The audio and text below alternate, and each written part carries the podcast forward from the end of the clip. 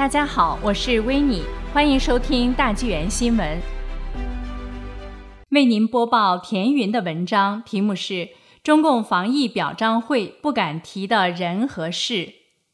九月八日，中共高调举行抗疫表彰大会，令人大跌眼镜。当前疫情在中国和世界都未消退，全球确诊超过两千七百多万例。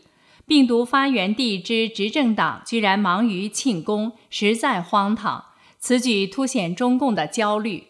面对国际的质疑和追责，中共急于加强欺骗宣传攻势，为自己打气，试图扭转不利局面。表彰数千人，为何漏掉李文亮？本次中共表彰了一千五百名先进个人、五百个先进集体、两百名党员及一百五十个基层党组织。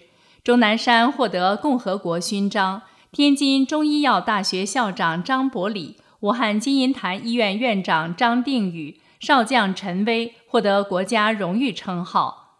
网友和外媒发现，疫情吹哨人李文亮不在获奖名单上。许多人对此表示不满。事情明摆着，中共开大会的目的是吹嘘党的领导力和社会主义制度优越性。只有坚决听党话、跟党走的个体和组织，才有资格入围评奖。以钟南山为例，党要他说啥他就说啥，党需要他在哪里现身，他就会适时出现。他是名副其实的御用专家。今年二月二十七日，钟南山在广州的会议上声称，疫情首先出现在中国，不一定是发源在中国。这是中国政府官员第一次将疫情源头指向国外。四月十二日，钟南山对党媒称，我国出现疫情第二波大爆发的概率很小。又称，大陆疫情数据做不了假，是假的就复不了工。结果五天后，他的说辞被新的病例推倒。再看张定宇，他的另一职务是湖北省卫生健康委员会副主任。公众有理由质疑，在去年底和今年一月，湖北卫健委对隐瞒疫情负有责任，因此张定宇配合当局有功。陈薇是所谓的首席生化专家，被派去接管武汉 P 四病毒实验室。说明党对其高度信任。目前，陈薇团队研发的一款疫苗是世界上为数不多的已进入第三期试验阶段的疫苗。这一科研动作更令人怀疑中共军方与武汉病毒实验室的关系。陈薇肯定掌握着关于疫情的最高机密。中共试图借表彰之机，向体制内人员和党员派发定心丸。李文亮榜上无名是中共对外发出的信号，违背党的意志擅自发布信息，党绝对不能容忍。李文亮事件曝光了多重黑幕：中共管控信息、网警监控、公安打压、媒体造势、诡异抢救等等，令中共十分被动。虽然迫于国内外压力，武汉公安局撤销了对李文亮的训诫。中共追认其为烈士，但是对于此吹哨党员引发的轩然大波，党不会原谅。八月份，黑龙江鸡西市前副市长李传良在美国披露，鸡西市横山区委书记孔令宝因为披露疫情反遭构陷抓捕。这一例就可说明，中共的嘉奖、惩罚、颠倒善恶是非，都是中共愚民瞒天过海的招数。中共还不敢提什么。中共声称，党是风雨来袭时中国人民最可靠的主心骨。抗击疫情，充分展示了讲信义、重情义、扬正义、守道义的大国形象，诠释了推动构建人类命运共同体的大国担当。云云。除了李文亮，中共还有意回避了许多与疫情相关的事件和人物。因为那些不仅不能展现大国担当，反而证明中国共产党谎话连篇、冷酷冷血，不是人民可以依靠的主心骨。第一，一月二十二日晚和一月二十三日，武汉封城前后，央视新闻联播、人民日报等喉舌的主要内容都是关于新春团拜、春晚就绪的喜讯，继续中国梦。上千万民众被病毒包围，在恐慌中度日如年。然而，党对他们的痛苦丝毫不感兴趣。第二，一月二十一日，武汉市市长周先旺受访时谈到，华中科技大学附属协和医院的交叉感染病例，称教训深刻。这也与我们对这个病毒的危害和传播的认识，从一开始没有达到这么高的等级有关。一月二十七日，他告诉央视记者：“传染病有传染病防治法，必须依法披露。作为地方政府，我只有在获得信息之后、授权之后才能披露。这一点在当时很多人不理解。”周先旺的说法证实了中共刻意隐瞒疫情、官方不重视防范病毒等情况，与打压吹哨人、举办万家宴、党媒歌舞升平等环环相连。然而，武汉市、湖北省中共疾控中心、党中央等各级人员的责任全部被党推得一干二净，表彰大会唯有表功，全无反思、检讨和纠责。第三，二月一日，大陆财经杂志发表了长文，统计数字之外的人，他们死于普通肺炎。报道采访了十余名感染者家属和医生。点名中共官方病例和死亡数据不可信，呈现了当地看病难、确诊难的实况。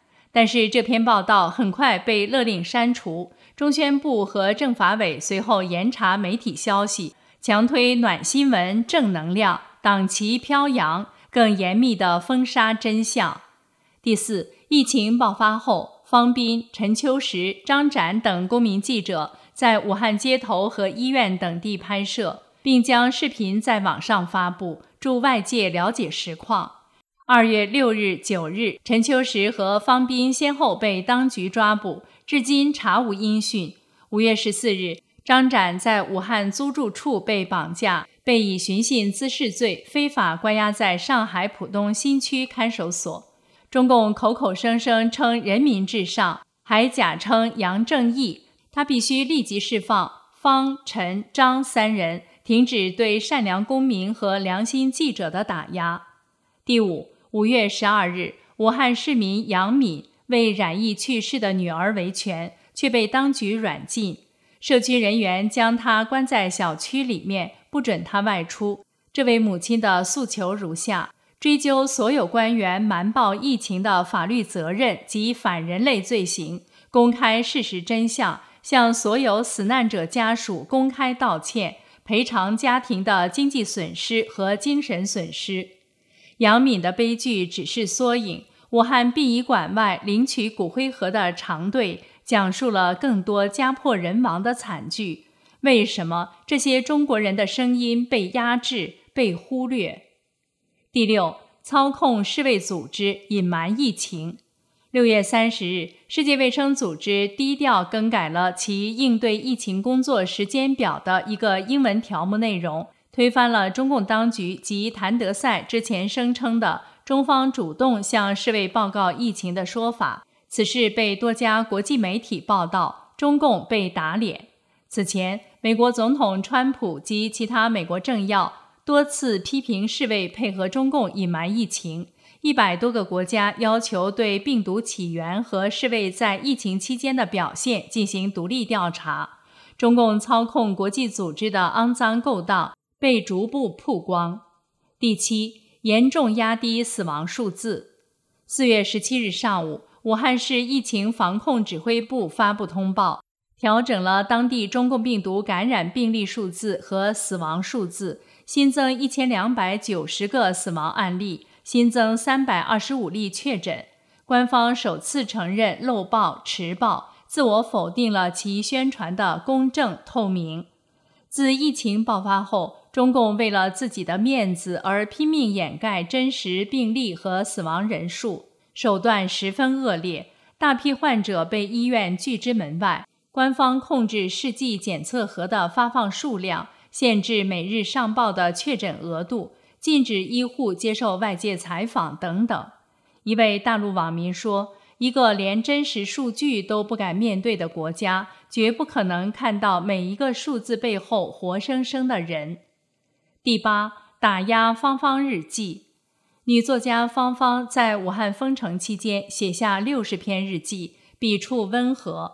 四月，这本日记由美国出版商出版，一些网民由此攻击芳芳，指责她是汉奸，危害国家利益。还有人居然放话。称要组队到武汉杀他。党的文字打手胡锡进在微博贬损芳芳，尽显其替党发声的无耻嘴脸。中共为何容不下一本日记？原因就在于芳芳没有为党高唱赞歌。他在三月七日的日记里写道：“接下来，政府还要尽快向人民谢罪。”查明是谁误了时间，是谁决定不将疫情真相告知民众，是谁把人民的生死置于政治正确之后，是多少个人、多少双手导致了这场灾难？第九，阻挠美国等国对华限制旅游。一月三十一日，在中共外交部记者会上谈及美国国务院将对中国的旅行警告升至最高级别，中共发言人称。世界卫生组织呼吁各国避免采取旅行限制，但话音未落，美国就反其道而行之，带了一个很不好的头，实在太不厚道。同一日，中共外交部长王毅同巴基斯坦外长通电话时，声称确实有人唯恐天下不乱，世卫组织的专业建议言犹在耳，个别国家就宣布了对中国的全面旅行禁令。这种趁人之危的做法，在国际交往中并不可取。当时疫情正凶猛爆发，对病毒源头地中国采取旅行限制是非常必要的举措。可是，中共为了自己的面子和经济利益，无端指责他国，显出冷血本质。武汉官员承认，在封城前已有五百万人从武汉流向大陆和海外各地。事实证明，许多国家的初始病例都来自武汉。第十，劣质口罩损人不利己。中共在本土疫情延烧之际，发动口罩外交，试图通过向外国提供和出售医疗物资来博取好感，但是事与愿违。三月下旬，荷兰、西班牙、土耳其、捷克等国媒体报道。从中国进口的口罩和检测试剂盒质量低劣，不能正常操作。人们再度对中国制造的安全性表示忧虑。这又如何诠释大国担当？中共无信无义，危害世界。从大国战役到抗疫白皮书，再到表彰大会，中共对疫情的爆发和扩散从无半点反省和检讨。他颠倒黑白，自我洗地。几十年来，中共利用人们的善意，通过制造谎言和暴力镇压，不断的为自己续命。中共刚刚宣扬了抗战精神，紧接着宣扬抗疫精神，无非是要继续绑架人民，与自由阵营斗争。他自以为可以永远靠行骗混下去，但是，一场庆功会。暴露了更多疑点和漏洞，告诉人们这个党不讲信义，不重情义，践踏正义，背离道义，它的存在就是灾难的根源。